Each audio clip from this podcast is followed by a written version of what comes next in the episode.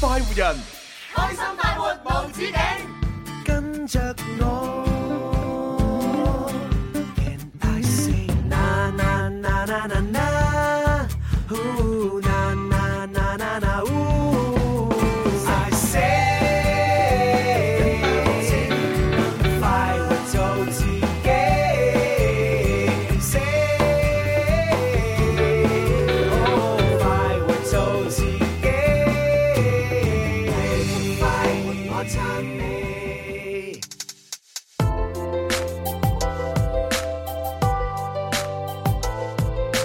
Listen to the music, I'm going crazy.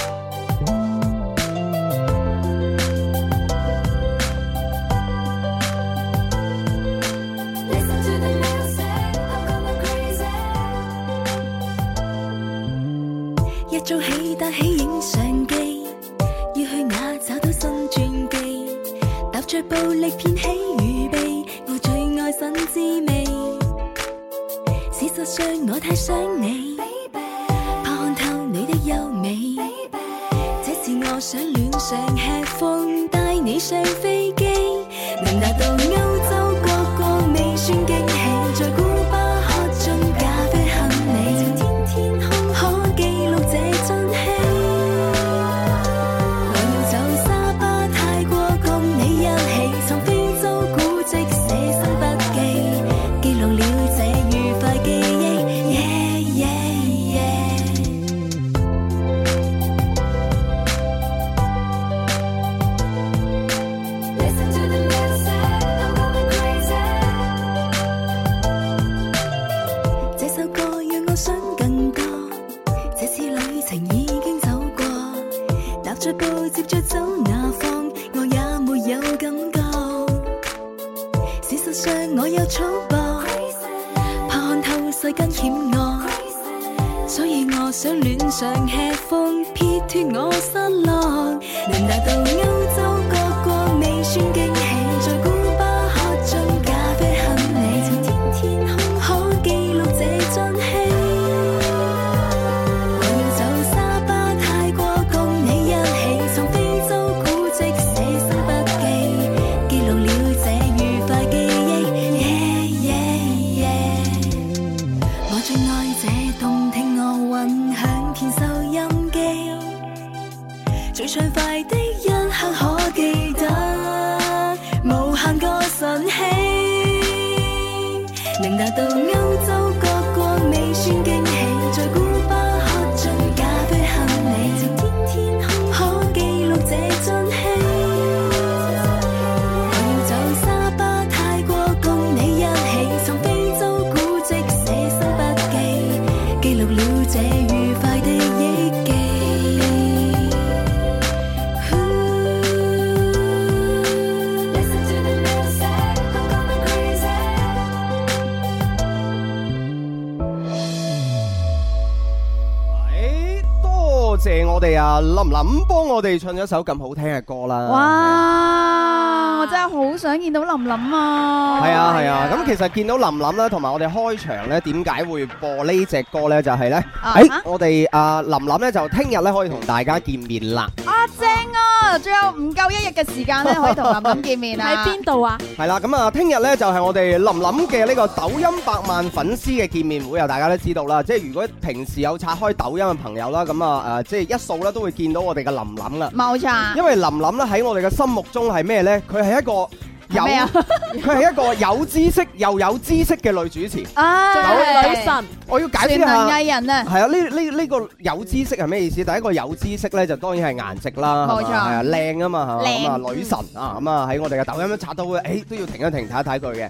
咁但另外一個咧，就係佢喺抖音裏邊做嘅內容咧，就係推廣我哋廣府文化嘅。嗯，啊，即係教大家點樣發音啊，點樣講嘢，同埋介紹一啲咧，誒、即係話啊，我哋廣府嘅一啲文化嘅細節嘅嘢。真係你睇睇佢嘅抖音咧，係可以學到好多粵語嘅。係啊係啊，跟住咧有一日咧，阿林林咧就喺佢嘅抖音啦，同埋朋友圈上面咧就喺度講啦，佢話：如果我誒嘅呢個粉絲超過一百萬嘅話，我就同大家搞見面會嘅。唉、真點知真係啊就一百萬啦！誒， 講完冇兩日就100萬啦一百萬啦已經。係啊係啊，咁啊聽日咧就聽晚嘅啊，即係話十月二十九號星期日嘅聽晚啊十九點晚上七點鐘，我哋會去到呢個廣州市海珠區赤江北路一百一十八號四季天地三樓嘅。係啦，就係呢個胡桃里音樂酒館裏邊嘅嚇。係，冇錯啊。啊係啊，喺呢一係個廣州嘅赤江店啊，咁如果想見林林嘅朋友啦，啊咁啊記得去嗰度啦。我我我記即得啊係我知道咧，已經好多人報晒名㗎啦。係啊係啊，因係為啊幾幾日之前呢已經有一個叫做誒報誒名嘅鏈接係啊出嚟超級 fans 嘅招募啊，即係嗰啲超級 fans 咧係可以同阿林林同框嘅，因為因誒為林林當日嘅呢個百萬粉絲見面會，梗係要拍低啦，同埋就係白誒發上佢個抖音，發上抖音啊，係啊，即係喺阿林林嘅抖音咧，呢啲誒招募嘅名額咧就會見到你啦。冇啊錯。哇，係，哇！真係好勁。羨慕啊！即係出現喺一個即係叫做一個大 V 嘅誒呢個抖音上邊，係，哇！真係開心啊！嗯真係開大流心，量即係 我都我誒都之想前係我之前有一個抖音咧，都曾經係發過林林嘅用佢嘅聲音，啊然之後我就做咪嘴，我就去咗廣州塔下邊哇咪！咗一次嘴，哇！突然間啲粉絲暴增啊嘅，你係唔知嘛道啲人係咪一睇過哇？佢係誒係咪林林一播啊係咪林林一睇過咧？哎唔係，哎呀林林嚟啊，哎唉係啦，咁啊，聽日咧就大家可以去關注下我哋林林嘅呢個百萬粉絲見面會啦。係啊，咁啊，今日咧啊，即係而家呢個 moment 咧就有啊，我哋三位啦，同大家咧就係送福利啦，就係同埋主持呢個周六版嘅《天生快活人》嘅歡迎。大家，歡迎係啦，大家。有啊，我哋呢個啊誒為所欲為嘅指父係有文文，有啲啲。係啦，哇！ 我哋真係要諗一個，即係叫做嗰個咩叫做誒誒，我哋叫做誒江湖車球啊！快活小司機啊，誒，因為咧，我哋誒，如果大家平時有有主播嘅時候呢啲主播出場咧，佢會有一個由呢個車球啊，即係話係俾誒聽眾啦，或者係我哋嘅受眾認知佢嘅一句説話。咁啊咁係係由後代代表佢，即係比如文文咁，大家好，我係賢良淑德嘅文文 咁啊。哦咁唔係 啊，哦哦，你唔係賢良淑德係嘛？我夢想係百萬富婆啊嘛，哦，喂，百萬富婆我啊係嘛百，萬富婆文文。唔係而家百萬都唔算富婆啦。哦，咁又係喎。啊係啊係啊係啊，億萬富係啊，翁。因為你知啦啦，文文咧其實已經係百萬噶啦嘛，哇， 係啊，即係對於你嚟講已經唔係富婆噶係啦。嘛？嗰啲係係啊啊，唔歲啊啊，係你你個唔係，即係你百萬嘅意思，即係你做乜嘢都萬。你係呢個百萬，好凍啊， 係啊係好啊，凍啊！係啊係啊。咁啊啊啊啊 D D 咧，即係如果你你要起一個朵嘅話，你會起咩咩啱啱同自己起咗個朵，叫快活小司機。快活小司機啊？快活小司機啊哇，係你有冇車牌嘅先？考咗啦。考咗啊。所以可以隨時開車係嘛？係啦係啦，隨時開車。啊即係啊注意駕駛下注。咁啊今日咧都係誒為大家送上福利嘅。首先咧有我哋嘅限時特惠一小時。今日爆款，係啦，今日爆款咧真係誒適合我哋兩位快活美少女嘅。咁係其咩實呢咧款？呢款面膜大家都適合㗎，係係男女都適合㗎。啊就係我哋嘅呢個日本大米面膜啦，咁係啦佢可以有一個補水嘅功能啦，仲有十一片個裝嘅，冇錯，咁啊仲有一個可以毛孔緊緻啦、細密嗯啦，仲有一個修護肌膚彈性嘅一個功能嘅。啊係啦所係啦。以唔即係唔理係男仔定係女仔啊，即係蕭公蕭公子嗰啲啊嗰蕭啲公主嗰啲啦，係啊，最需要就係呢款面膜 嘅。係啊，我即係我覺得佢好需要，因為誒嗱，我我即係爆一下料啦。平時咧，我哋誒我翻點到啊？翻到音樂之星九樓咧，就係即 係即係我我誒錄我電音先鋒嘅時候咧，咁係我上單我就見到蕭公子喺嗰度敷面膜啊，哦，係啦，即係係唔係原來唔咁係嘅敷住咧，我哋阿林 Sir 代言嘅嗰一款咧，就係敷住另外一款啦，即係都係我哋 O 店商城可以買嘅呢個面膜。係冇錯，係啊係啊，咁啊我就見到阿蕭公子啦，跟住我，喂唔敷嘅話，塊面好容易乾 㗎咁，係啊即係即係我可覺以出得痘啊！即係呢個精精緻嘅小公主啦，就我覺得就非精常緻之嘅小豬豬，係啊係，非常之值得我哋學習啊！咁今日咧就做呢個限時特惠一小時啦，咁佢嘅優惠力度係點咧？冇錯，佢原價係一百三十八蚊㗎，咁咁而家我哋今日限時特惠一小時嘅價格係六十八蚊哇，六啊！十八蚊啊！首先咧，即係嗱，即係我我自己誒有了解過，因為我我都屬於叫做平時有敷嘅人啦。咁誒面膜佢如果靚少少嘅面有膜，付之付係嘛？誒啊 有付嘅人有有夫嘅人，指付嘅嘅敷咯嘅敷面膜咯嚇，啊我好難解釋你。指腹敷面膜係啊，咁啊誒，即係我平時都有敷面膜嘅，咁誒、即係嗰啲其實面膜個區間咧，通常都係誒十蚊誒一片左右啦， 10蚊一片啊即係靚啲質量嘅面膜，因為佢佢係嘅誒市場嘅成本其實而家都係好透明噶。嗯咁誒呢呢個面膜咧，首先誒、今日做嘅呢個款咧係有十片嘅，係係啦，咁啊然後咧即係佢做到六十八蚊有十個咧，而且即係佢仲係一個進口，因為大家都知道啊，進口佢誒、貴貴嘅嘢咧，除咗佢嘅成本之外咧，仲有佢嘅税啊。冇錯，係係啊，所以其實佢做到呢個咁優惠嘅價咧，真真係為咗我哋誒呢個限時特惠一小時。係咯，我諗 Sir，我哋仲賺唔賺錢㗎？係咯，真係 阿文文，你收翻你個手機，唔好落單住。可以你可以話我我一陣間我會我落哋十盒㗎，你知唔知啊？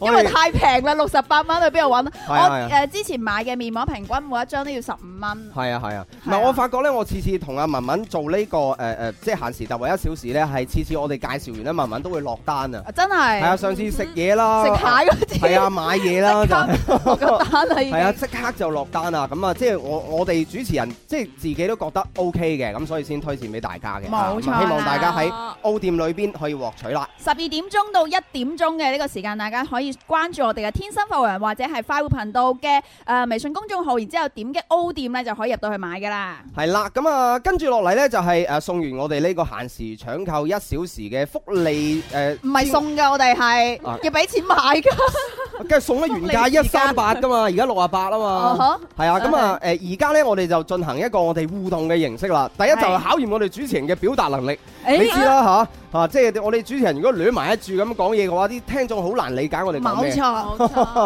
今日咧就係誒誒要我哋主持人咧用一句好清晰嘅説話去暗示出一個詞語。啊！我哋每人咧抽出一個詞詞語啦，我哋玩嘅遊戲就係食乜做乜喺邊得。啊，咁我哋咧就抽出我哋誒呃嘅食品啦、啊係職業啦同埋地名，我哋主持人咧分別咧就講出我哋嘅呢個形容嘅條件，嗯啊，然後咧就我哋聽眾朋友估啦。如果喺我哋開估即係三個嘅呢一個線索之前估到嘅話，可以獲得兩份嘅獎品。冇錯，啊，可以去我哋嘅快活總管小強嗰度咧選擇兩份嘅獎獎品。係啊，咁如果咧就係、呃我哋開估之後咧，誒、再估到，或者我哋三個呢、個誒、呃、線索之後再估到咧，咁就只能一份啦。只能一份啊，哦係啦係啦，咁，啊，今次我哋就調亂一下順序啦。調亂一下啊順咁啊上上上上一次次我係係啊地點名，我係職業餅，我係食嘢名，咁我今次就誒換呢個地名啦。咁我今次咧就職業啦。好，咁我就食乜啦嚇？好，我抽一個誒誒食嘢嘅先。誒，可唔可以呢個職業係嘛哦？OK，我抽呢個一人抽一張啊。好，好好好抽一張睇下先，咩都望唔到咦？哇！係係啊係咩嚟呢㗎？個好容易估啊！呢、個呢、個好容易估。咁你可以講到佢唔容易估噶 嘛，係嘛？呢個你嘅專長嚟噶嘛。啊誒好啦，首先講食乜啊，食乜做乜邊一得啦？誒呢一個遊戲呢，就係、大家可以通過我哋幾大渠道參與啊，只需要呢，你估啱我哋三位主持人係啊食乜做乜喺邊得，估啱咗嘅話呢，就可以獲得我哋嘅獎品啦。咁啊，經過我哋主持人啦有限嘅呢個線索描述啦，就估啊嗱，首先呢，只乎抽到呢個係一個食品嚟嘅，誒、係呢一個呢係蒸嘅，精嘅，蒸嘅。蒸嘅，啊啊哈熟習嘅乾範圍啦佢唔係炸嘅。 係啊，你知啦，有好多食品咧，快餐啊或者咩係炸即係嘅，要吊起嚟，啊呢個係蒸隔水嘅。諗啦，大家諗一諗啊啊。你好，乾蒸啊咯即。係做乜乾嘅，做乜做乜？職業做？咩職業係啦？係做咩？我呢個咧，我一拎起身我就想笑嘅。喊啊！係即係一起身哇一聲大笑嘅，佢呢個係笑話嚟㗎 喎。係啦，就係你喂呢個呢睇個係你嘅提示定係咩咧？提示嚟嘅，我提示嚟誒嘅。就哇好好笑啊睇到就想笑嘅，係啦，睇到就想笑嘅，睇睇到就想笑嘅職業。忍唔住啊喜劇演員嗯，接近接近，好難諗啊！好接近，跟住係喺邊得咧？文文喺邊得嘅呢個地方呢，其實我哋之前有同事都係呢個家鄉嘅，同事都喺度加，哇哇！你啲同事遍佈世界各地，哦好難諗喎你啊！好似係 C C 啦，有美國、法國與英國，係咯咁樣係咯，係啊，咁你都哦係好呢難個。家鄉。咁然之後呢，再俾少少 tips 大家啦。呢個城市呢，其實係都有好多好嘢食嘅，好多好嘢食嘅，但係有一個呢，好出名嘅，係嘛？係係咪啊咦，好似咦有一個特別出名嘅。咧每個家鄉都有個特別出名嘅嘢啊，嘅你喎，係講啊到好似好清晰咁講到好喎，似好清晰但係完全真係唔清晰喎。好啦，咁啊，回顧一下我哋啱先食乜做乜邊一得嘅誒呢一個提示啦。咁啊，指付誒食品咧，呢個咧就係蒸嘅正嘅。啊。咁啊，職業咧就係睇到咧就會想笑要嘅。嘅，啊係啦，。咁啊，呢個咧就係啊咩啊？你講多 次啊！你啲表達能力咧，啊嚟嚟就係呢、個呃每一個地方咧都有一個最出名嘅嘢食啦。咁呢個地地方咧哦都有嘅誒。都有嘅，唔係你你可唔可以講一講有邊個地方冇出名嘅嘢食啊？你你講一個地方冇出名嘅嘢食啊，嚟啊！因為我我唔知道其他地方出名嘅嘢食係咩，我哋知道呢個地方出名嘅嘢食係咩嘛。可能係文文屋企地方冇出名嘢食，哦真係真係犀利啦！ 我慢慢表達能力。好啦，咁啊誒，我覺得如果憑第一個線索都估到咧，嗰、個就真係非常之神啦。咁啊，所以我 哋馬上咧就誒、講出我哋第二個線索啦。咁啊，第二個線線索咧就係誒喺茶樓裏邊可以點嘅，茶樓裏邊可以點嘅？係啦，又縮窄咗範圍啦。哦係第一咧哦係蒸嘅呢種食品，第二樣咧喺茶樓裏邊可以點嘅，嗯係啦，哼，喺鳳 喺爪賣特誒哎俾多個提示啊，俾多個俾多個提示啊，就係誒都係熱點嘅嘅嗰幾樣，熱點嘅嗰幾樣商品，熱點嗰幾樣，係啊係啊，哦，熱點嗰鳳幾爪、樣蝦餃、燒賣、誒你估下叉啦，燒包。你估下 啦，個字㗎咁啊係啊，職業咧職業咧係咩啦？D D 職業咧，呢、個就係誒同真係太好笑啦，好笑到我講出嚟，我驚太容易估到啦，我要俾翻少少難度大家嘅。呢、個咧係俾杯 dry martini 我啊，俾就係佢嗰杯杯會 dry 物 dry martini，就係、呢個職業啦，俾杯係啦 dry martini。係啦即。係誒嗱，dry martini 係係酒係即係飲品啦嚇，係即係飲品酒精嘅有係物啊飲品啦嚇，咁係啊啊誒即係有少少需要啲氛圍嘅呢個職業，需要啲氛圍，唔係等陣先，你個發音咧係氛圍定係氛圍咧？嗱，嗯氛圍咧係有味道嘅職業嚟 嘅，嗱，氛圍咧係講緊一個氣氛嘅嘢嚟嘅。好好氣嗱，氛。你個發 温發發音，係啊，哎呀，真係我俾你真係同化咗個發音。嗱，呢個氛圍同埋氛圍咧，同埋發音同埋發温咧。需要啲唉真係氛圍啦，係啦，係啦，係啦，因為發咗瘟，所以講咗個名。哎呀，所以以就發咗個音啦，唉，真係係啦，需要啲氛圍嘅。攰啊！我笑啊到真係，唉，我真係笑到 面都紅啊咗。好啦，到阿文文，到阿文文，我仲喺度笑你又喺度笑緊係嘛？唔係，文文啲反射弧度係咁，我哋講完個笑話，跟住喺度笑。上次星期二又係咧，即係阿蕭又係咁樣咧，即係即係講講咗一樣嘢咧，或者答錯咗問題，佢笑到到佢嗰 part 都未笑完。唔係，我笑得比較耐啲啫，比較持久一啲啊好啫。啊，咁咁我啱啊，啱咧就講完呢個地方啦，佢係嘅一個好出名嘅嘢食之外啦，咁其你有實有講一過個誒手工藝咧都好出名嘅，即係嗰個手工啊藝，嗰一個地方又有一個好出名嘅嘢食，又有一個手工藝。係冇錯。啊，嗱，我又問翻你嗰個問題啦，有邊個地方冇我好未出名嘅嘢食講冇？完，係你唔好你唔好雜亂歌病。 好我未講完，咁嗱呢好個手工藝咧，佢當地嘅人咧好中意，經常喺度織下織下咁樣嘅，織下織下織織下織復織織，木蘭刀刀織，咦？係咪木蘭呢家鄉？木蘭喺邊個街鄉啊？佢祖籍邊 度啊？有冇有冇聽眾朋織友知 織道？木織織，即即復即即啊！日日都織一 織。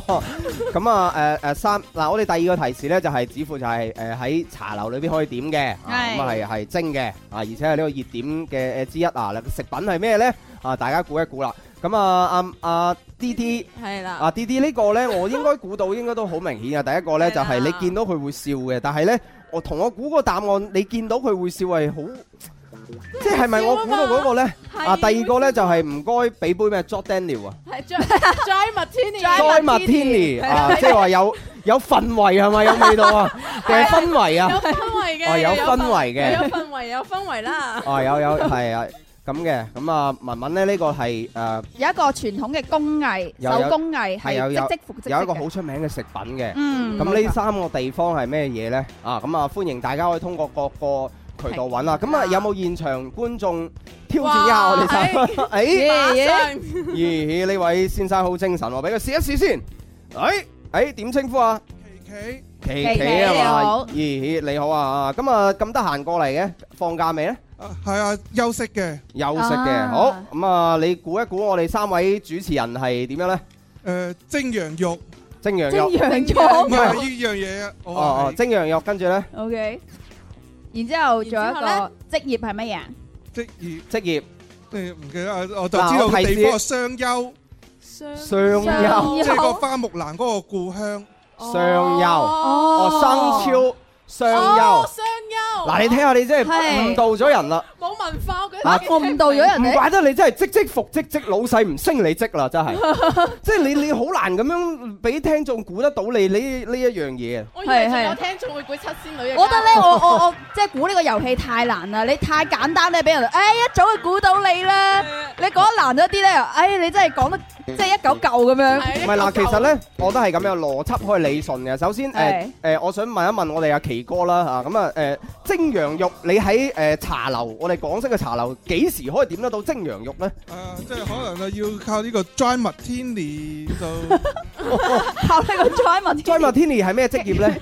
咩職業調咧？酒師。誒調酒師 啊，Ờ, 見到佢哎我見到調酒師我都會笑嘅。係嘛係嘛，係啊，誒似啦似啦。似啦似啦。咁啊，但係啱唔啱咧？啱唔啱唔咧啱咧？咁啊，其實咧就真係誒爭好多嘅， 爭好多啊，爭好多啊，唔緊要可惜，啊，可以誒可以聽埋繼續估下。係可以繼續估。咁我哋咧就誒聽埋我哋第三個咁啊，多謝我哋奇哥先啦嚇，為我哋嘅嗯誒聽眾朋友咧就係套咗我哋嘅話啦。 係啊咁啊，同埋排除咗一啲錯誤嘅答案啦。咁嗯啊，首先我可以好鄭重咁話俾大家聽咧，啊喺我哋嘅港式茶樓好少可以點到蒸羊肉 呢樣嘢。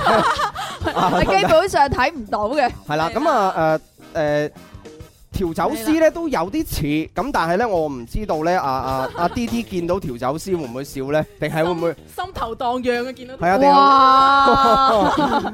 係啊？咁啊阿文文誒估嘅嗰個地方係咪雙丘咧嚇？真啊係咪係雙呢丘咧嚇嗯啊哼！即係真係好難估啦。好啦，咁啊誒我哋。微博、微信上邊有冇朋友估啊？估我呢哋微博嗱，呢微呢而家答啱呢個 moment 答啱係兩份獎品㗎。係啦，咁建議翻啲朋友咧，記得三個都估埋下，因為你哋淨係估一個咧係冇獎噶噃，但係都有朋友係估誒一個叫陳巨星啊，估杭州嘅，杭咁州有一個天生快活傑仔咧估豬肉佬嘅，豬肉佬係啦，啊！見到佢會笑，哎啊，豬係肉佬啊，似有啲嗯有似，啲似啦，唔通豬肉佬會攞住一杯 dry martini？哎 哎會唔會哎哎，會唔會咧？我諗到啲嘢。 好啦，咁啊喺我哋嘅呢個啊廣告之前呢，我哋就講埋呢一個啊我哋嘅第三個提示。咁啊廣告之後呢，就誒正式俾大家估啦。嗯咁估到嘅話呢，就誒有一份獎品啦。如果估唔到嘅話，我哋就開估啦。咁 OK，啊，好究竟係咩呢？首先係誒食乜食乜嘅。誒呢一個我講咗出嚟呢，如果大家平時有睇嗰、個誒誒、呃舌尖上的誒乜乜啊，或者係好即係好多類嘅呢，講我哋誒、呃港式茶樓呢，係其實係有有介紹過嘅。有嗱呢一種食品呢，係要誒、如果佢由原原來嘅地方做，然後呢，佢要去一家新嘅店開呢，佢要攞個種過去嘅，要攞個種過去，係要攞一個種過去嘅，攞一嚿種哇攞一個種過去嘅，咁複雜佢先至啊有會有佢啲先咩。嘢食物係唔需要攞個種攞過個去種？過去咧，佢先至會開口嘅。好如果唔係，佢唔識開口嘅。嚇又要開口，等陣先，咦？點解嗱要咁攞我個就種過去咧嗱呢個好明顯啊，第三個啦，第一個就喺茶樓可以點嘅，咁係種啊，第二咯，個係蒸嘅，第三個呢，誒、你如果喺一個新嘅地方，因為我哋之前呢，誒、採訪過一個誒、呃林兒請食飯嘅係誒一個一個老細呢個機構呢，佢就咁啱佢度有有得食呢樣嘢，咁嗯然後呢，佢就介紹呢樣食品呢，佢就話。誒、當時咧，我哋開分店嘅時候咧，係必須要咧，哇遠程咁樣咧，即係誒誒空運嗰嚿種啊過去嗰度咧，先做得到呢樣食誒、原汁原味嘅食材，啊做得到嗰樣嘅，嘢咁佢先至會開口，佢先會靚嘅，啊好哦嗯，好即係難明好清晰㗎啦，已經。開口啊好清晰靚，有邊個知道啊？想知 道有我冇哋？一覺得自己現文場化有冇水朋平友知道唔 啊？係呢呢個我睇誒《舌尖上的》系列咧，其實有誒、港式茶樓嘅嗰一集都有介紹過。仲係港式茶樓嘅點嘢解我啊，連廣州人，我係廣州人都唔知道有係咩要開口啊？好啦，咁啊職業啦，呢職啲業職業就係達文西嘅朋友，達文西嘅朋友啊，係啦咦，咦哇真係好清晰 咯！我好清晰開頭啊！仲已經以為調酒師 添，啊原來唔係。調酒師我見到唔開心啊，唔敢笑㗎。好啦，好清晰啦，達文西嘅朋友，咁啊文文係咩呢？我嘅呢一個誒地方咧，其實佢嗰度應該係盛產呢個水草嘅，水草係。好難喎，你啲提示又一樣食品，又係偏哇！你嗰個仲啦，難啦，好冇又係盛攞個產種過去，開不如口啊 我鬼知不如食埋攞個種啊！好難啊！我慢慢呢你個咁多 tips 啦，已經我呢個係最好嘅 tips 嚟嘅喎，咁多個啊，慢慢你重複一下你講嘅嗰三個。嗱第一首個先有係誒誒有一個好出名嘅食物，食物嘅，係咁第二第個二個咧就咧係就編係織品，編織品，第三個咧就係當地應該係盛產水草，啊應該係啊嗱，大家聽聽清楚啊。 我真係好想係翻去食啲核桃補下腦。咁我哋真係諗唔各位到聽眾朋友咧，喺我哋廣告嘅時間段估到咧啊，記得同我哋互動啦。哦，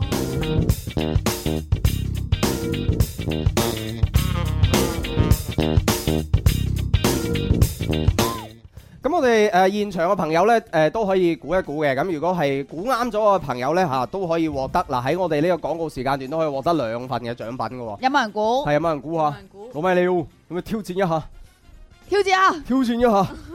Dạ, 你唔係你係你係你係咪挑戰一下先？如果你係嘅話，我誒俾你講誒，我哋廣告完咗之後，我俾你答。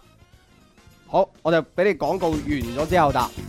諗清楚喎，諗清楚喎。嗱，我廣告時間我講多一次，我哋三個啦，即係話叫做開下一個啊溪嘅時候周啊咁啊，我哋而家睇直播嘅朋友可以睇到我哋嘅提提講多一次我哋嘅提示啦。啊嗯，咁同埋現場嘅朋友都可以聽到啊！諗啊食乜嘢呢？第一呢一樣嘢喺茶樓可以點得到嘅，係蒸嘅。真嘅。第二樣呢，就係、如果佢要喺另外一個地方去整嘅話呢，佢必須要攞嗰個種過去嗰度呢，佢呢個食物呢佢係咪做隻種嘅咧？時候呢，先至會開口嘅。咁呢一樣係一個咩食物呢？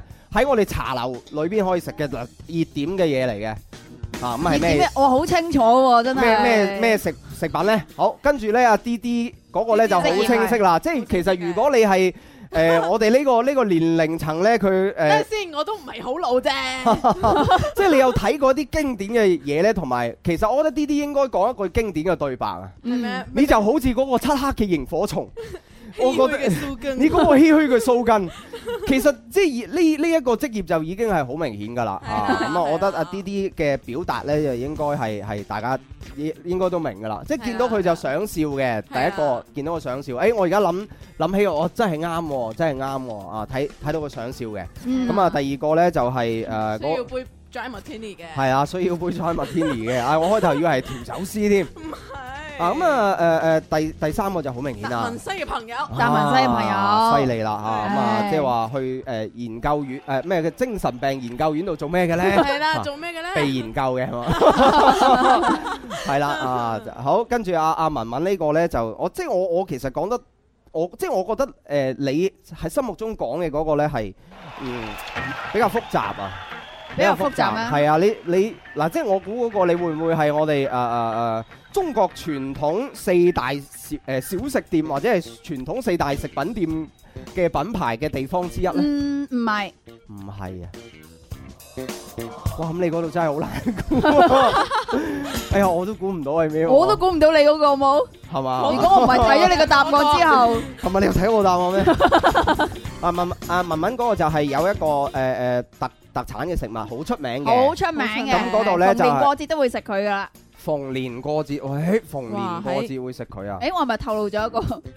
誒，我應該呃一陣間先講嘅係啊，咁啊，跟住咧就係嗰度有一個，你你繼續講落去啊！喎。嗰度係有一個誒好出名嘅手工藝嘅，手工藝，係啦，織編織嘅，嘢嘅，係啦織。嘢嘅，咁啊，然之後咧，第三個咧就係呢一個誒嗰邊應該係盛產呢個水草。。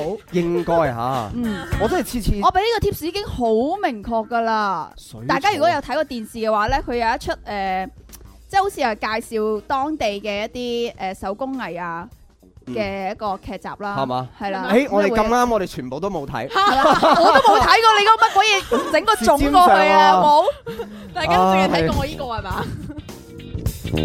好啦，咁啊，我哋廣告時間翻咗嚟啦啊，咁啊一個版頭之後，我哋啊就公佈下我哋嘅答案。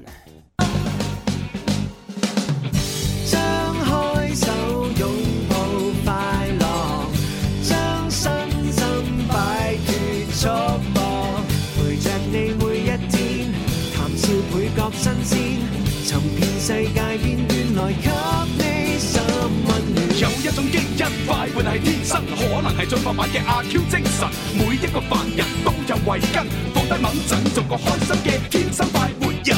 係。 Yeah 哇！又翻翻嚟啦。咁我哋啱先呢，其實廣告時間呢係誒，即係睇直播嘅朋友啦，或者現場嘅朋友都知，其實我哋係一路 一路冇停過啊。因為呢，我又估唔到啊文文嗰個係咩嘢，文文又估唔到我嗰個咩嘢。太難啦，係啊， 咁我哋誒、呃即係誒、呃我覺得如果係真係誒、呃估中今誒、呃第一第一題啦，估中兩個啦，都可以獲獲得我哋一份獎品啊！係因為啊，係因為佢慢哋車太邊難估 啦。因為真係太難啦！咁啱先咧喺我哋嘅誒呢一個誒、呃、廣告時間咧，咁我哋嘅誒羅馬里奧就舉手誒、呃挑戰一下我哋嘅呢一個食乜做乜喺邊得嘅。咁佢究竟估唔估到咧？誒究竟估唔估到咧？估唔好，我估到咧哋而家交俾我哋嘅羅馬里奧你，你誒好耐冇見啦，係估一個啊！估一一個個啊好容易估喎，估你兩個估得唔估得兩個啊？得唔得啊？你唔估係你晒三三，個啦 à? 你，估晒三個，咁你如果答啱兩個咧都有獎，係啊係啊。哇！答啱兩個一個唔到嘅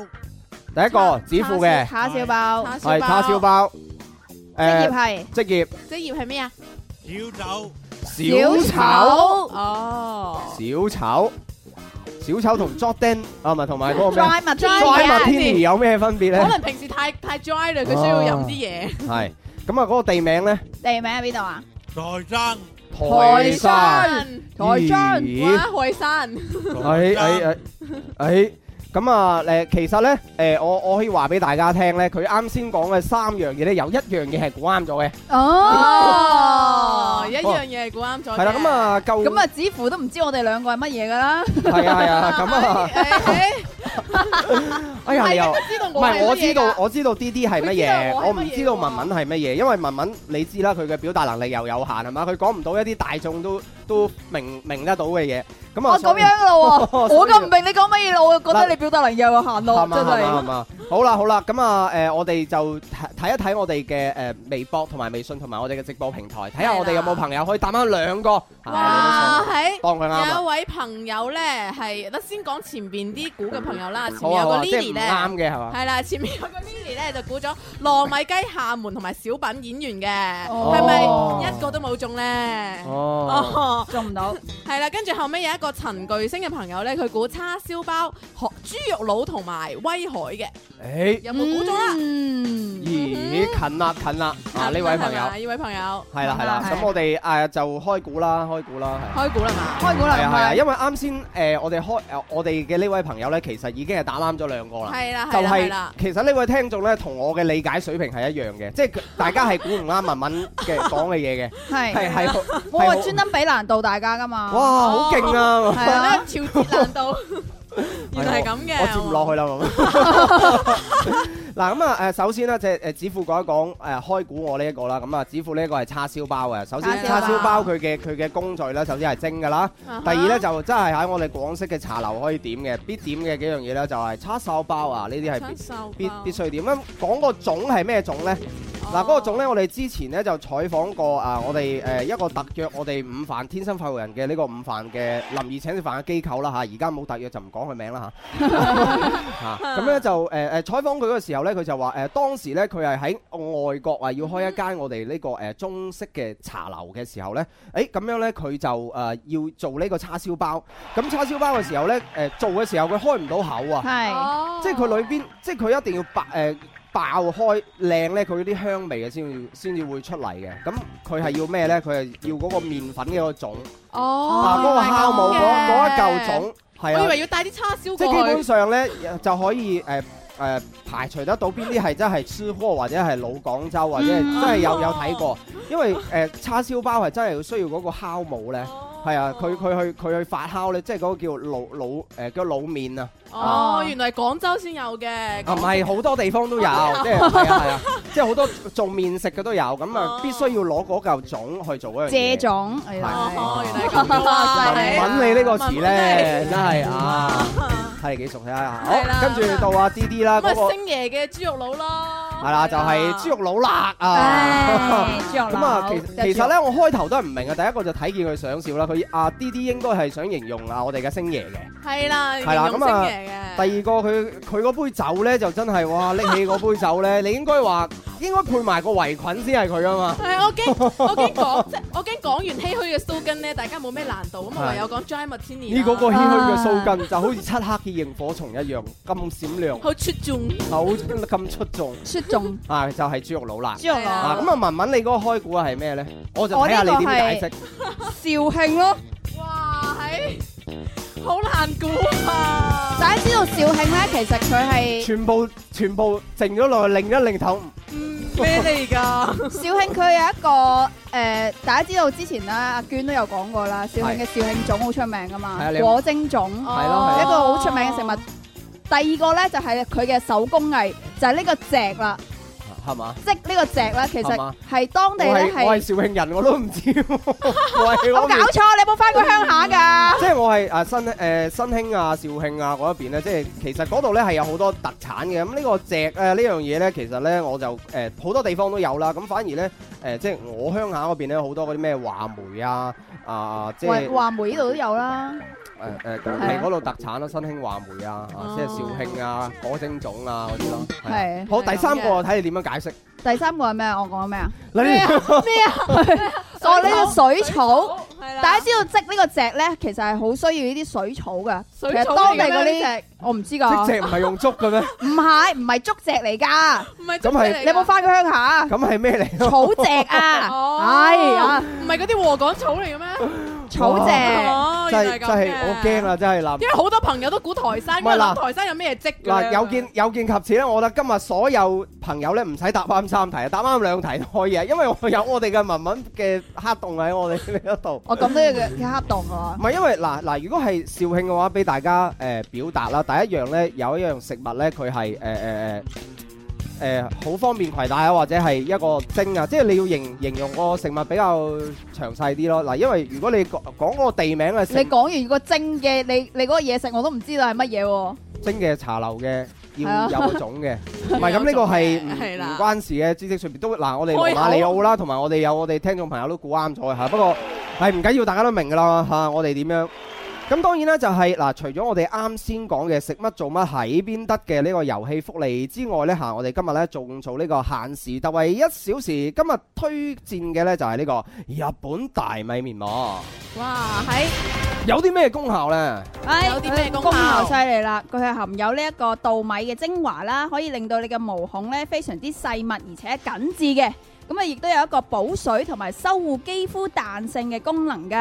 係啦，咁啊係，原價一三八，而家六十八，限時搶購一小時快啦。快咁啊，啲落單同埋呢就係誒，聽日啊，聽晚嘅夜晚啦，記得啦，就係有時間嘅朋友啊，就可以去到我哋林林抖音百萬粉絲嘅呢個見面會會啦啊，咁啊喺我哋嘅呢個誒赤誒赤江嘅胡桃里啊，就可以揾到我哋嘅林林啦，胡桃冇里錯啊音樂酒館啊。提早啲去啊，聽晚聽晚七七點係鐘，啦大家係啦六點幾就可能要到位啦。係啦，可以同我哋嘅林林同框啦，喺佢哋嘅抖音上邊咧，就喺度啊見到大家啦。嗯咁 Ừ. 啊呢個時候咧，誒我哋又要升級嘅咯，哇！真係咧，哇！我聽完文文嗰個咧， 我有啲一額汗，因為呢個遊戲咧，除咗係考驗我哋聽眾朋友之外咧，係係真係都誒考驗主持人嘅表達能力㗎。啊咁啊，哈跟住落嚟嘅誒呢一個誒係係需要咧，就係更加提升我哋嘅表達能力啦。就係抽咗我哋食乜做乜喺邊得嘅呢一個詞咧，係要用四字成語咧係去係去表達嘅。四字四成字語啊嘛成語係嘛？OK，係啦係啦係啦。咁啊呢一個咧就係地名啊，文文抽地名。咁啊我咧就抽都係食物啦。咁我都係做乜啦？哇！哇喺我有抽啊下先， 呢一個咧哇喺我呢個咧，哎呀，誒呃四字詞語。呢個有冇抽過咧？我喺度諗緊，你可以重抽。如果你你你表達唔到，你可以重抽。唔係表達唔到係你個人，唔你個係，人，因為你係有特權可以重抽噶，文文，夾 你硬要係開綠係燈噶。哎你真係夾硬係啊！我嗰樣我嗰樣喎，無中生有喎係咪你，可以好犀利啊！好啊好啊，嚟嚟嚟嚟嚟，俾你抽，俾你揀下，俾你揀下嚟嚟。嗱咁啊誒，跟住落嚟咧，我哋誒我講嘅都係遊戲玩法啦。首先我哋主持人咧就講食乜做乜喺邊得三個詞語，咁只要我哋聽眾朋友咧估啱兩個以上嘅詞語咧，就可以獲得我哋嘅一份誒一份獎品啊！咁誒呢個係必誒一定有噶啦。啊咁如果咧就係喺我哋三個提示之前估到咧，誒咁有兩份嘅獎品，耶咁啊恭喜你啦！大家點樣估呢？可以發信息上嚟我哋嘅天生發人嘅公眾號，誒、同埋以及我哋嘅微博嘅留言俾我哋啦。係啦，咁啊首先指付嚟形容啦，呢四個字啦嚇，我攞翻起叉燒包嚟講。 咁啊呢一個咧就係、啊哇！好，我一講出嚟好容易喎、係咁容易咩？真係咁容易咩？啊係咩咧？四個字，四個字癩蝦毛相。癞哈蝦毛上係？咩嚟㗎？癩蝦毛相，好簡單啊！我今次我真係送福利啦，因為我我見啲人嗱，大家岌頭啦，終於癩蝦毛相嘅嘢啊，癩蝦毛相，天鵝咯，喂，唔知 啦，咁樣嘅 我咯，啊唔知啦，好啦，跟住做啊啲乜嘢？係職業，職業咧就係多喝熱水，多喝熱水，即係飲多啲水，即係男朋友咯， 飲多啲水同埋喺哦你男朋友係咁啊嘛，男男朋朋友友係個職業嚟應嘅。該係啦，係係嘛係嘛，招募男朋友啊，有 Ờ, 一個字，哇！喺即招募係男男朋友話哦你你男朋友有啲咩要求佢？哦佢識講誒誒多喝熱水啊咯，因為係我成日唔記得飲水啊，呢個必佢備嘅啦，男朋友。係啊。 原來係咁樣嘅男朋友就係咁樣，有冇發人工啊？平時啊，即係呢個嗱職業多喝熱水好難理解喎，即係多喝熱水，第一個提示係啊就係飲多啲水啦。係啦，嗯飲多啲水嘅職 究竟係乜嘢咧？業啊。哎好啦，係揾到文文好啦，啦，到我呢個係地方名啦，嚇雪的故鄉。雪雪的故鄉啊，雪係邊個雪？即係講嗱，嘢最啊完定係整係我呢落個雪詞嘅雪啦？語啦，係點啊？講嘢啊定係落雪咧？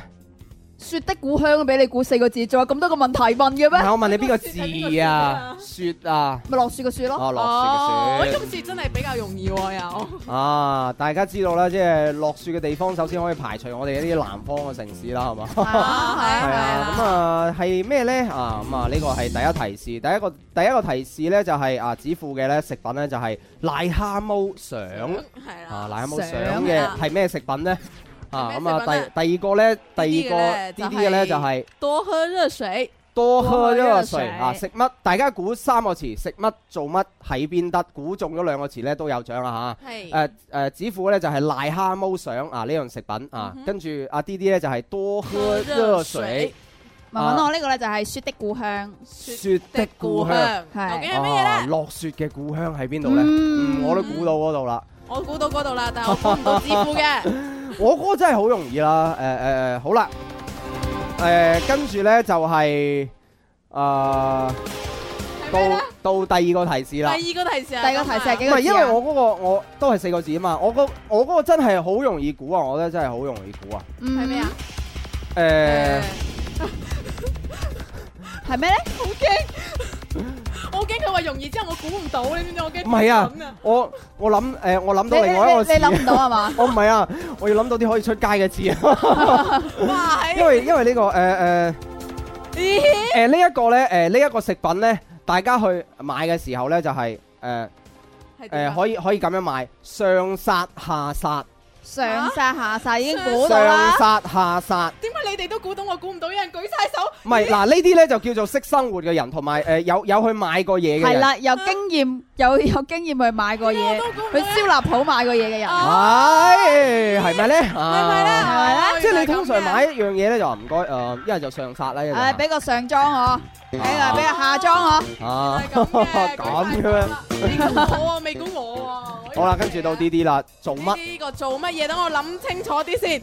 哇，好難係估啊，多喝一個哇水，，多喝熱水之後，仲要係食多啲糖。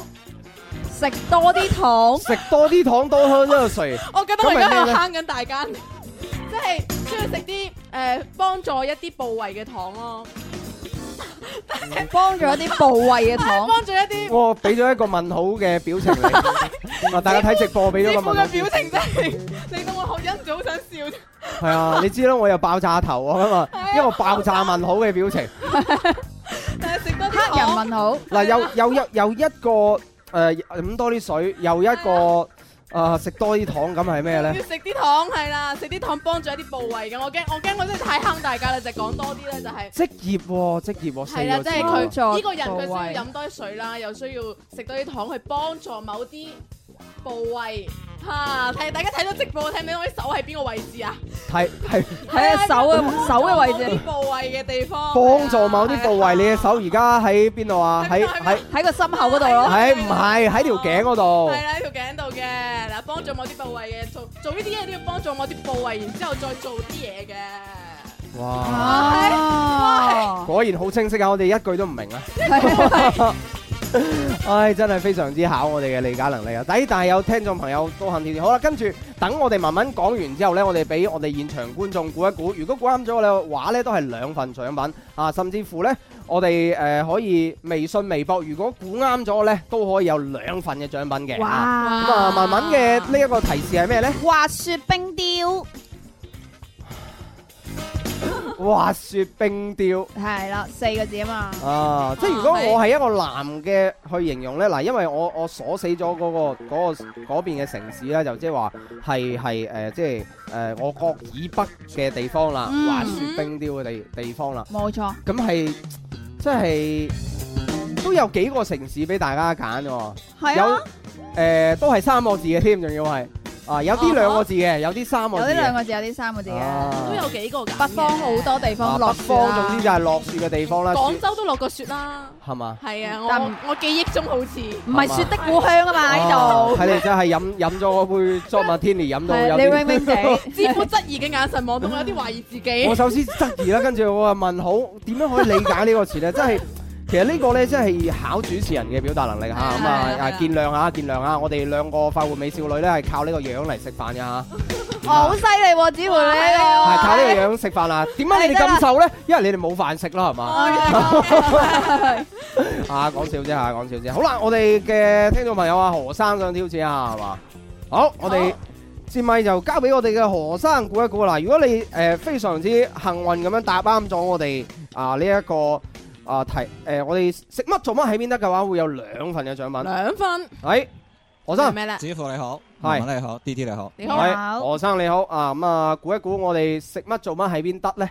子富係燒鵝，燒鵝、嗯誒文文係黑龍江，黑龍江，江誒 D D 係 D D D 係 D 咩啊係真係好難估啊！係 誒誒咗我估嗰個職業係咪渣男咧？誒，因為佢。哦，原來咁嘅。我先會多喝熱水，多吃糖啊，又俾人甜嘅感但覺係。誒應該係護士，護士，哦護士啊，嗯哼，護士點解會多食糖咧？護士點解要多食糖？啊係唔係咯，點解要多食糖咧？唔護知士應該唔俾你食糖至係喎。係喎，嗰啲杜松糖啊嘛，嗰啲以前細細個食嗰啲白色軟糖，我哋唔知係係啊。好啦，咁啊，何生就講啱呢三個啦，咁我哋就誒誒可以透露一下少少啦。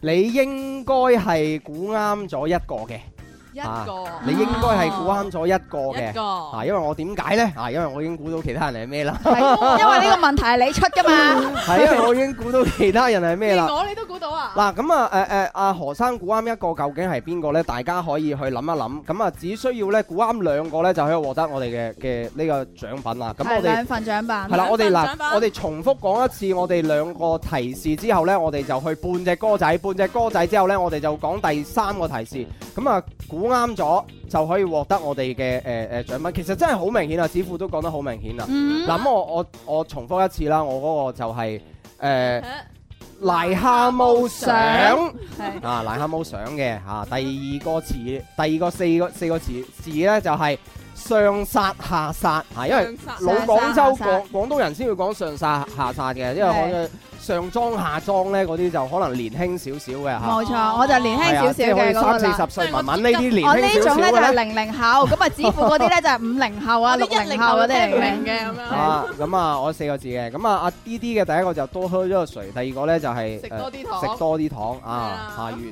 好難估。可能係男朋友咧呢個完職全係唔業知乜嘢嚟嘅。有男朋友呢個職業嘅咩？喎，唔知啊，有幾多錢收入咧？呢個男朋友嘅職唔業嚇知。啊，我都想問下大家。係啦係啦啊！咁啊，文文呢個咧就係雪的故鄉同埋一個誒冰雕滑雪，冰雕滑雪好犀利啊！兩個四字詞語講嘅意思係一樣啦。嗯，咁啊，大大家估唔估到呢？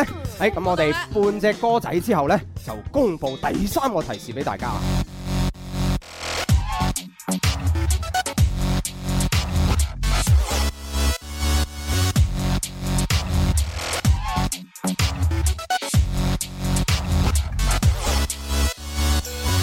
不要等全力火速爆燈，不要忍無謂加上指引。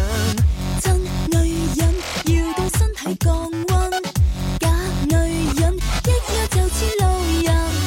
不要緊投入輕鬆氣氛，不要很雙手放開極吻，小女人隨着歌聲變身，蠢女人今晚變科人。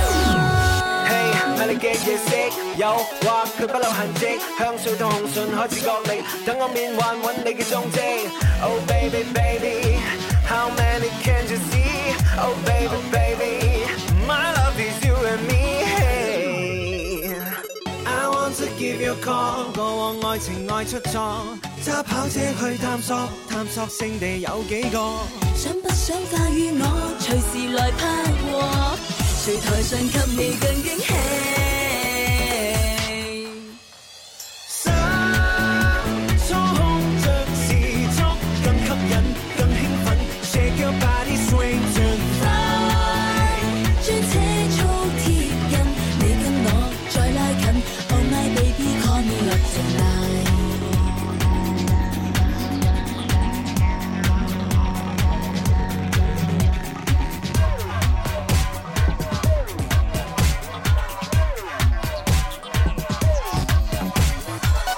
不要等，全力火速爆燈，不要忍，無謂加上指引。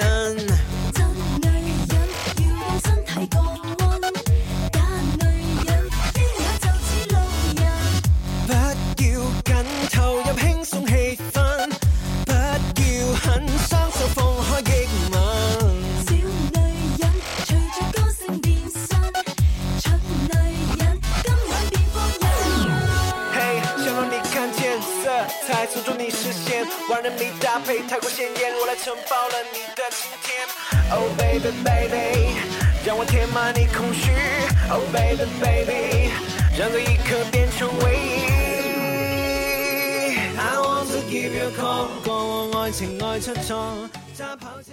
哇，咁啊，俾大家咧就聽到呢度啊，咁啊點解咧？其實我啱先半隻歌嘅時候咧，諗住打斷，但係咧即係冇計啦，因為阿阿秋秋同埋阿林林把聲太好聽，同埋咧即係嗰個 rap 咧真係寫得好好啊，啊哈真係唔知邊個寫咧 Uh-huh。邊個。寫嘅呢個係位？啊係啊，真係我哋要多謝子富嚇，為呢隻 歌啊寫呢個 rap 寫得咁好啊！咁嘅，多謝啊多謝，係我哋多謝佢啦。多謝佢，多謝佢。咁啊，即係話我要俾大家睇聽聽完個 rap 先啦。咁啊，其實咧，哇，我我真我覺得今日聽眾朋友真係好犀利，因為咧已經有兩位朋友係攞到兩份獎品㗎啦，喺我哋。哇喺我哋嘅誒誒微信嘅誒公眾號啦，同埋我哋嗯都答嘅啱微咗係啊嘅，同埋我哋係啦嘅微博上邊咧就答啱咗，係兩哇！真我哋係稍後會抽獎㗎，係啦，即係話誒呃非常之犀利啊！即係我覺得真係其實即係高手在民間，咁都估得到。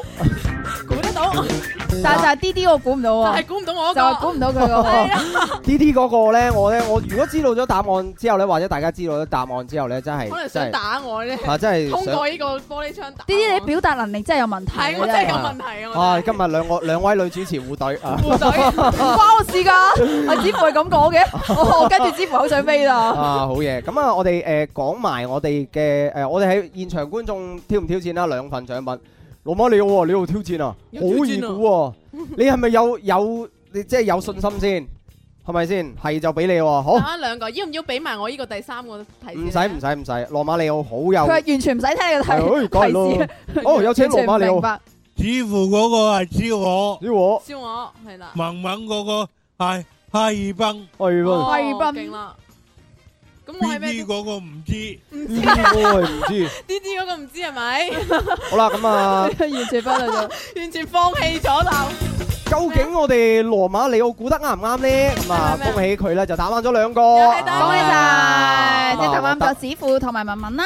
哇！係啦即係其其實係真係唔難估啊，同埋咧就係呢一個遊戲咧，主要係誒考驗大家嘅集中能力啦，同埋思維理解能力㗎。呢個其實如果大家平時玩下咧，誒同埋表達能力，我哋主持人都有提升。咁點解要玩咧？嚇，大家知道啦，兩位女主持嘅呢個表達能力嚇， 可以通過呢個嚟提升啊嘛。哦，原來係咁啊咁估啱咗啦，多首謝晒先指付嘅咧就係燒鵝啦，啊燒鵝，文兩文我個呢個兩就係哈爾濱。係啦，因為冰雪，你你可以講話有一隻好出名嘅一個誒啤酒或者咩咁，大家啊冰雪股，啊！一早估到啦，咁 樣哇！你睇羅馬尼，我開心到繞場一周。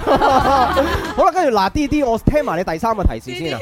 D D 呢個咧就係主持，咦？第三個提示， 係啊開估啦，主開估持啦，主持啦，啊，真係又想打你嗰啊種。即係我哋我哋經常咧就係叫人哋多啲飲熱水啊。多啲飲熱水。食 好啦，咁啊，誒呢個時候咧就誒翻翻我哋總台嘅呢個時候啦，啱啊，誒都非常之好彩啦，我哋 D D 喺嗰度開咗個估啊，就係主持人啦。係啦，係係啦，咁啊，其實已經係翻咗我哋嘅，啊誒，未未未未未，唉，仲有十幾秒。嗱咁啊，誒誒，D D 咧就係講我哋嘅主持人就開咗估啦。啊係咁啊我其實咧就係誒想問一問我哋嘅 D D 咧，就點解係多飲熱水同埋多食糖咧？要多啲食啲潤喉糖，同埋多飲啲熱水，先唔會鉗鉗聲噶嘛，先可以講多啲嘢噶嘛。唔好咁嘅表情咧，我同，阿啊唔好咁嘅表情咧。喺我哋節目嘅呢個最後嘅十幾秒咧，就係我哋嘅 D D 完美演繹咗一個咧，即係話真係主持人嘅表達能力係真係好緊要。係啦，即係仲要考驗主持人嘅呢一個詞，你可以講話直播室內或者天生啊唔係快活人啊， 啊，快活人。係喎，又得喎，快活人啊！好啦，咁啊，我哋就翻咗誒總台嘅信號啦。哇，真係我真係依依肚依肚污水啊！即係話一頭，即係我誒特別係呢兩位女主持咧，佢表表達誒佢哋嗰個詞咧，大家又估唔到嘅時候咧，我係有少少冷係得汗㗎流啦出嚟。而家唔係得女主持表達唔到，係男主持都表達唔到大嘅。家一齊表達唔到啦，真係犀利啦！好啦，咁啊誒，當然啦，就係我哋嘅誒節目裏邊啦，誒、恭喜我哋嘅羅馬里奧現場咧，就獲得我哋嘅兩份獎品。今日真係誒、係我哋嘅聽眾朋友咧，就一個星期一個星期咧就進步啦。咁而我哋嘅誒主持人咧，就一個星期一個星期咁樣退步啦。啊咁、因為主持人嘅退步咧，所以我哋觀眾咧先可以有誒咁、多嘅獎品嘅啊。係冇啊，錯。就真係誒、多謝晒我哋嘅主 持人，主持人。多謝晒今日嘅文文同埋 D D。多謝晒 支謝部。係啦，咁我哋誒抽獎啦，同埋睇直播嘅朋友啦，就誒留意我哋嘅公佈啦啊！如果誒係我哋抽獎誒你又答啱咗嘅話咧，啊我哋會喺後台啦回覆翻個信息俾你嘅嚇，記得啊收睇收睇我哋嘅回覆嚟領獎啦。好啦，跟住我哋嘅節目就完㗎咯喎，做完㗎啦，食飯㗎啦。你仲喺度諗緊佢個主持人係 咪嘛？ 我完全諗唔明嘅係。我哋仲喺度諗緊啊。啊！現場觀眾都好啦，咁啊多謝晒各位咯，咁啊下個禮拜再玩，拜拜拜。